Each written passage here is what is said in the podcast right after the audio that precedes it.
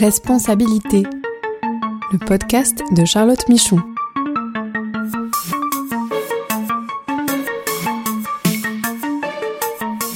Droits humains pour comprendre les nouvelles obligations des entreprises.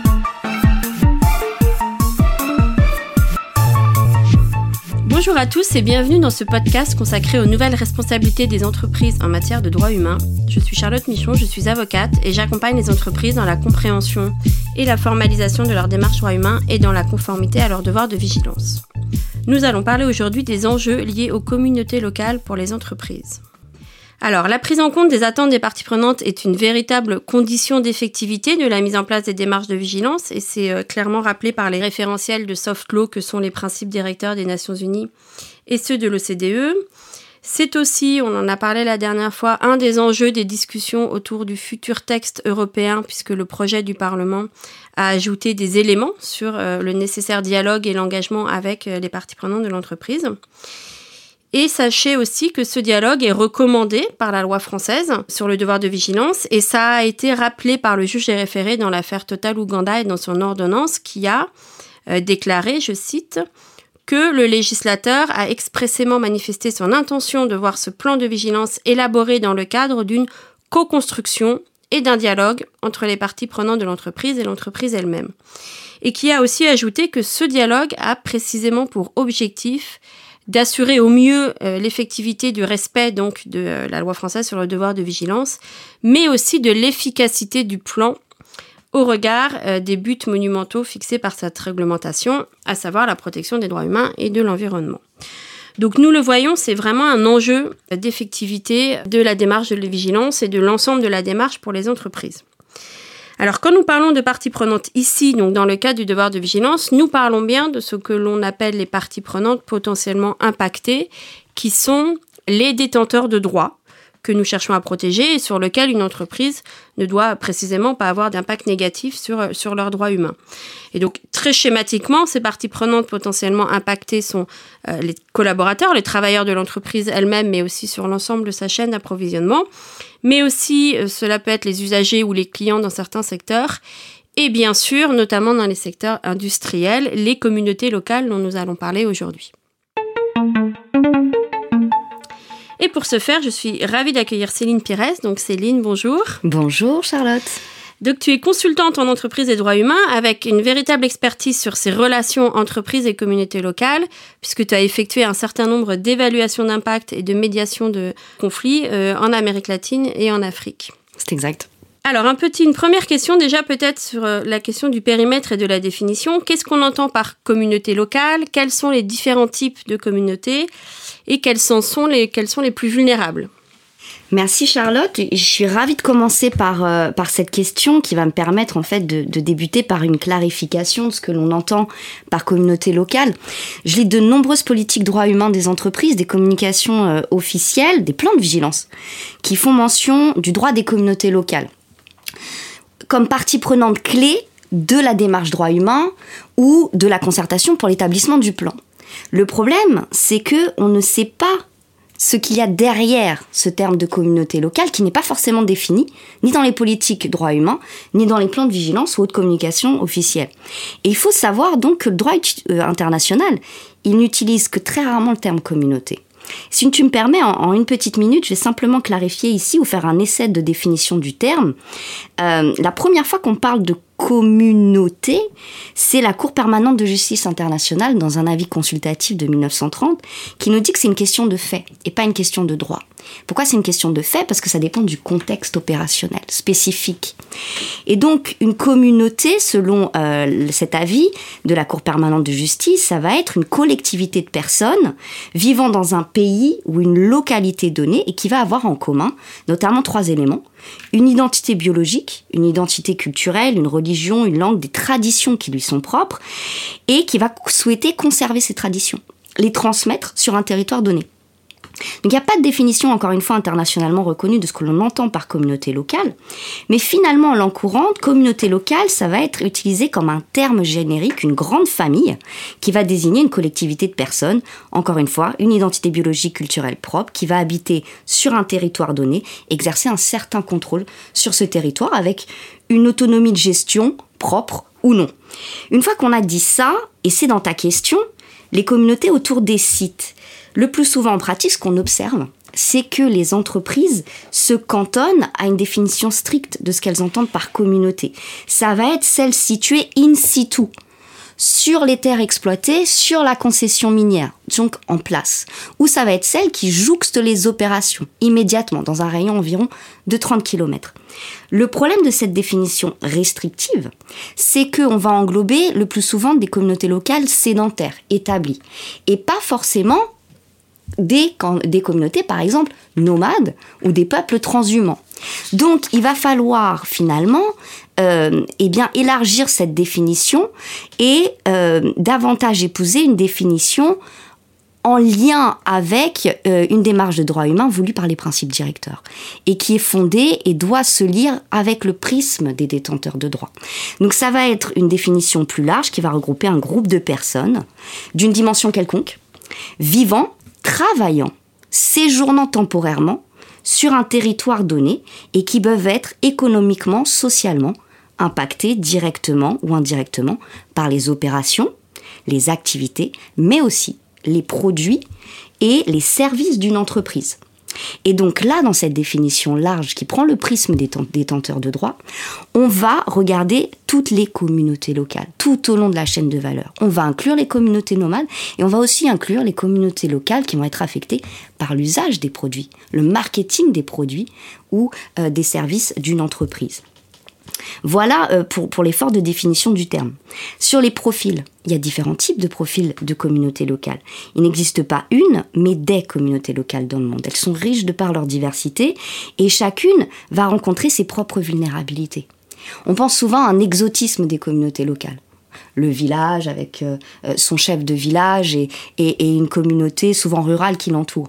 Il y a différents types de communautés locales. On va avoir beaucoup de communautés urbaines on va avoir des communautés d'agriculteurs qui vont être constituées en coopératives, grandes coopératives, petits producteurs, des communautés de pêcheurs, des communautés religieuses, etc. J'ai cité les communautés nomades, les peuples transhumants, je pense aux Bédouins, mais aussi aux gens du voyage plus proches de nous, euh, et enfin les peuples autochtones et les peuples tribaux. Et c'est important, je crois, ici de les distinguer. On dit communauté locale et peuples autochtones et tribaux parce que ils ont des droits qui sont protégés avec une protection renforcée dans le droit international. On y reviendra euh, dans quelques minutes. Et enfin, le dernier point ici que je voulais mentionner, c'est que quand on parle de communauté locale, faut pas penser à une entité homogène c'est pas un ensemble homogène qui va parler d'une seule voix, avoir une seule opinion. Le plus souvent, c'est une collectivité de personnes. Ça veut dire qu'ils ont le souhait de se faire entendre chacun et de défendre leurs intérêts. Et donc c'est très important pour les entreprises de comprendre que lorsqu'on engage avec une communauté locale, on engage avec une collectivité de personnes, des intérêts distincts, et donc qu'il faut pouvoir entendre l'ensemble de ces personnes, l'ensemble de ces membres qui ont des intérêts, encore une fois, distincts. Ce n'est que les peuples autochtones, les peuples tribaux qui vont être, pouvoir être entendus collectivement et avoir un droit collectif, notamment euh, au consentement préalable libre et. Ils constituent d'ailleurs ces peuples autochtones et tribaux, puisque tu me demandais qui sont les plus vulnérables, et eh bah, ils sont reconnus par l'OIT et l'ONU comme les communautés internationales les plus vulnérables. Et c'est lié en fait à leur passé marqué par la discrimination, la marginalisation généralisée, voire même l'ethnocide dans certaines régions du monde. Et euh, j'ajouterais en matière de vulnérabilité qu'au sein même des communautés locales non autochtones, non tribales, eh ben, tu retrouves des groupes vulnérables. C'est souvent les femmes, les, les enfants, les personnes en situation de handicap, mais j'ai aussi envie d'ajouter euh, les illettrés qui, du coup, vont avoir des difficultés à prendre part au processus de consultation. Et donc, il faut bien voir que au sein de la communauté locale, on va avoir des intérêts distincts qu'il va falloir entendre de manière adaptée et surtout adapter nos process de concertation aux groupes les plus vulnérables au sein de ces communautés. Merci beaucoup. Donc on le voit, un besoin d'appréciation vraiment in concreto et d'identification euh, au plus, niveau le plus opérationnel possible de ces communautés et à l'intérieur même de ces communautés des personnes ou des groupes de personnes les plus vulnérables. Et alors, si on regarde maintenant en quoi les activités d'une entreprise peuvent impacter de manière négative euh, ces, euh, ces, communautés, selon ton expérience, quels sont les droits qui peuvent être touchés et peut-être aussi par rapport au secteur d'entreprise, lesquels sont particulièrement plus exposés à avoir ces risques d'impact négatif sur les communautés. Alors, sur, j'ai envie de débuter simplement ici par une clarification, je, veux bien donner une liste comme un top 10 hein, des, impacts euh, les plus saillants. Euh, mais il faut distinguer la position de l'entreprise dans sa chaîne de valeur. C'est-à-dire que on a l'entreprise qui va être au plus proche des communautés, l'exploitant du site, euh, celle qui va opérer le projet, par exemple, et donc là qui va causer ou contribuer à l'impact. Et puis, on va avoir une entreprise plus loin du terrain, qui peut être directement lié euh, à l'impact à travers les actions commises euh, par ses partenaires commerciaux, ses clients, etc. C'est important de distinguer euh, cette répartition du rôle dans l'impact causé ou contribué ou alors auquel on est directement lié parce que ça va avoir des répercussions sur la réparation, la remédiation. Une fois qu'on a dit ça, je vais me concentrer ici finalement sur les impacts qui sont causées par les entreprises directement euh, euh, sur le terrain, celles qui exploitent le site ou qui développent le projet. Les secteurs les plus exposés à ces impacts, ça va être le secteur extractif, Hein, notamment euh, extraction minière, je pense donc euh, bien sûr pierres précieuses, diamants, or, cuivre, mais aussi euh, dans d'autres qui sont dans le secteur de, pétro pétrolier, de gaz, je pense au lithium notamment, minerais rares, secteur agricole à large échelle, ce qu'on appelle l'agrobusiness, et enfin le secteur énergétique évidemment. Donc ça, ce sont les secteurs en première ligne, ceux d'ailleurs qui sont plus matures dans leur expérience et leur relation entreprise-communauté locale. Maintenant, sur leur impact, euh, il y en a euh, une dizaine, je ne vais pas faire une liste à l'après-vert, mais j'aimerais en mentionner certains. Euh, il y a effectivement l'impact d'abord sur la santé des membres des communautés locales, qui sont in situ, donc sur place, ou qui sur les opérations, ou alors qui vont être impactés parce que, par exemple, les camions de l'entreprise vont traverser, ou les camions de prestataires vont traverser certains villages. il y a d'autres exemples. Mais Finalement, là, on va se concentrer sur l'impact direct, pollution des sols, de l'air, voire même des sources d'eau potable de la communauté causées par l'entreprise. Dans le secteur agricole, je le mentionnais, ça va être par exemple l'application aérienne de pesticides qui va directement impacter potentiellement les sources d'eau ou les cultures. Mais j'ai envie ici d'insister sur un point auquel on pense euh, peu souvent, c'est la préparation aux situations d'urgence. C'est-à-dire que les communautés euh, vont devoir être informés des procédures d'évacuation en place. Par exemple, si on prend un barrage hydroélectrique ou euh, un barrage minier de résidus, il va falloir mettre en place ces mécanismes. On se souvient du cas à Brumadinho euh, au Brésil, avec la catastrophe que ça a causé quand effectivement ce barrage a cédé, les résidus miniers ont inondé. Donc effectivement une prévention des pollutions de l'air, des sols et de l'eau, mais aussi une préparation aux situations d'urgence c'est finalement le respect aussi à un droit à un environnement sain qui va avoir des répercussions sur la santé euh, des pontes des communautés. Le consentement euh, préalable libre et éclairé, ça va être le deuxième impact. alors ça, c'est un sujet saillant, c'est un sujet qui cristallise les tensions entre euh, les peuples autochtones et tribaux et les entreprises. et qui aujourd'hui, on le voit hein, sur le fondement de la loi sur le devoir de vigilance, est aussi un des motifs qui ouvre euh, au, litige. Et donc, à la base, c'est une obligation d'État, mais on a des normes euh, de performance, des standards internationaux qui vont demander aux entreprises eh bien, de mettre en œuvre ces processus de consentement préalable libre et éclairé. Tu en as cité quelques-uns. J'ai envie de citer ici les normes IFC de performance, les principes de l'équateur, ou des standards plus sectoriels tels que ICMM ou IPK. Et en fait, quand on, qu'est-ce qu'on entend par consentement préalable libre et éclairé On y reviendra plus en détail, mais c'est euh, le droit collectif reconnu pour les peuples autochtones et tribaux à une décision collective. C'est une décision collective prise par les peuples autochtones eux-mêmes, librement, sans coercition, après avoir été consultés sur la base d'informations transparentes, à travers leur processus de décision propre et coutumier, de donner l'autorisation du démarrage des activités de l'entreprise ou la modification du projet. Voilà. C'est pas un droit de veto. C'est un droit de dire oui, un droit de dire oui mais et un droit de dire non. Mais pas un droit de veto, on y reviendra. C'est une obligation de moyens renforcés pour l'entreprise de parvenir au consentement pour les peuples autochtones euh, et tribaux. Et dans certaines circonstances. Après, il y a euh, un, impact euh, très très sévère, c'est l'utilisation disproportionnée de la force. tu l'as déjà traité dans, quelques podcasts hein, que, tu as pu réaliser. C'est effectivement dans certaines zones géographiques, l'entreprise va euh, et bien employer une force de sécurité privée pour surveiller ses opérations, ses sites, euh, ou euh, voir même ses infrastructures, ou s'associer à la force de sécurité publique afin de prévenir, par exemple, une menace terroriste, on le voit au Mozambique, ou même s'associer avec une force de défense internationale. Et dans ces cas, euh, eh bien, il peut exister euh, des tensions entre les membres des communautés par le biais de manifestations, de protestations. Et on va avoir ces forces de sécurité qui, par un usage disproportionné de la force, vont causer euh, eh bien, des, agressions physiques, des impacts civiques, voire même potentiellement, malheureusement, des, des, assassinats et, et des meurtres. Donc, il faut euh, ici distinguer le moment où l'entreprise a ou non un degré de contrôle sur ses forces de sécurité.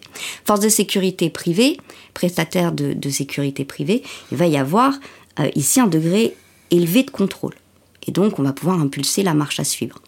Pour les forces de sécurité publiques, ici, le degré de contrôle, l'influence, elle, est euh, plus basse, elle est moindre. Toutefois, elle existe. Et euh, là, l'entreprise va pouvoir user de son influence auprès du gouvernement pour garantir le bon usage de la force. Et il existe des principes, notamment le principe volontaire sur la sécurité et les droits de l'homme, qui vont fournir des conseils aux entreprises euh, pour pouvoir garantir le respect des droits de, l'homme et l'usage euh, proportionné de la force. Et ça me donne la transition parfaite pour le respect du droit des défenseurs humains. L'autre impact qu'on voit beaucoup, tu citais dans un de tes podcasts avec Michel Forst, c'est aussi euh, les agressions qui se multiplient contre les défenseurs des droits humains, avec une nécessité pour euh, l'entreprise eh euh, de reconnaître le rôle des défenseurs des droits et de l'environnement et de s'engager à ne pas porter atteinte à l'exercice de leurs droits. Je voulais enfin citer quelques autres impacts. C'est la non-discrimination et l'égalité des chances. Le premier impact positif d'une entreprise lorsqu'elle arrive dans un territoire donné, c'est de fournir de l'emploi aux membres des communautés locales. Maintenant, cet emploi, il faut aussi qu'il soit qualifié. Et c'est ce qu'on entend beaucoup venant des membres des communautés locales. C'est que bien souvent, parce qu'ils n'ont pas eu accès à l'éducation, ou parce que nombre d'entre eux sont illettrés, ils n'ont pas l'opportunité d'accéder à ces emplois qualifiés. Donc pour l'entreprise, dans sa stratégie d'engagement, il faut un plan de recrutement et d'emploi en consultation avec les entreprises, mais qui aussi tient compte de la nécessité de qualifier pour pouvoir employer. Et enfin, les moyens de subsistance. Effectivement, euh, les, communautés locales euh, doivent pouvoir préserver leurs moyens de subsistance et se développer socio-économiquement avec l'entreprise. Et là, euh, il y a une pratique très intéressante au, Canada qui est le Benefit Sharing Agreement. On va proposer aux communautés locales impactées par le projet de percevoir une partie des bénéfices pour pouvoir choisir le mode de développement économique et social. Et on y reviendra, le droit à la terre et le, droit aux ressources naturelles des communautés locales, c'est véritablement un sujet clivant, un sujet encore une fois qui cristallise les tensions, parce que les opérations des entreprises vont avoir des incidences négatives sur la terre. Soit parce qu'elles ont besoin d'un accès temporaire, soit parce qu'elles ont besoin d'un accès permanent euh, à la terre, et ce qui suscite des déplacements de population qui, lorsqu'ils ne sont pas concertés ou lorsqu'on ne négocie pas justement équitablement la compensation, peuvent générer des conflits. Il y a d'autres impacts. Euh, mais, mais, on y reviendra. Euh, un, un, impact que, que l'on observe qui est de plus en plus prégnant, c'est aussi la nécessité de préserver le patrimoine culturel des peuples autochtones, euh, mais aussi des communautés locales. On se souvient de l'affaire Rio Tinto qui avait généré la démission de son PDG après la destruction des grottes considérées euh, comme sacrées par les peuples tribaux. Voilà ensemble un peu une, une liste qui nous donne euh, un peu une idée des différents impacts. Je mentionnais le secteur agricole, le secteur euh, extractif, secteur énergétique, mais on observe une tendance intéressante, c'est qu'il y a d'autres secteurs qui aujourd'hui euh, notent leur impact sur les communautés locales. Prends le secteur textile, euh, par exemple au Mexique, après l'utilisation d'éléments culturels sur une collection de Zara, tu avais eu une levée de bouclier de certaines communautés qui expliquaient qu'ils n'avaient pas été consultés pour que Zara, dans cette collection, utilise des éléments, des symboles de leur identité euh, culturelle euh, propre. Dans le secteur pharmaceutique, il va falloir se poser la question des droits de propriété intellectuelle sur le savoir traditionnel de ces peuples autochtones. Et l'industrie cosmétique, pareil. Donc on voit que c'est pas seulement l'impact direct, il y a d'autres secteurs qui sont concernés par l'usage de leurs produits. Donc merci beaucoup Céline. Donc nous allons nous arrêter là pour aujourd'hui et on te retrouve dans deux semaines pour une deuxième partie du podcast, donc consacrée cette fois-ci aux peuples autochtones et aux spécificités de ces peuples et des impacts que les entreprises peuvent avoir et surtout aux réponses possibles des entreprises pour un dialogue et un engagement effectif avec ces communautés. Merci à tous.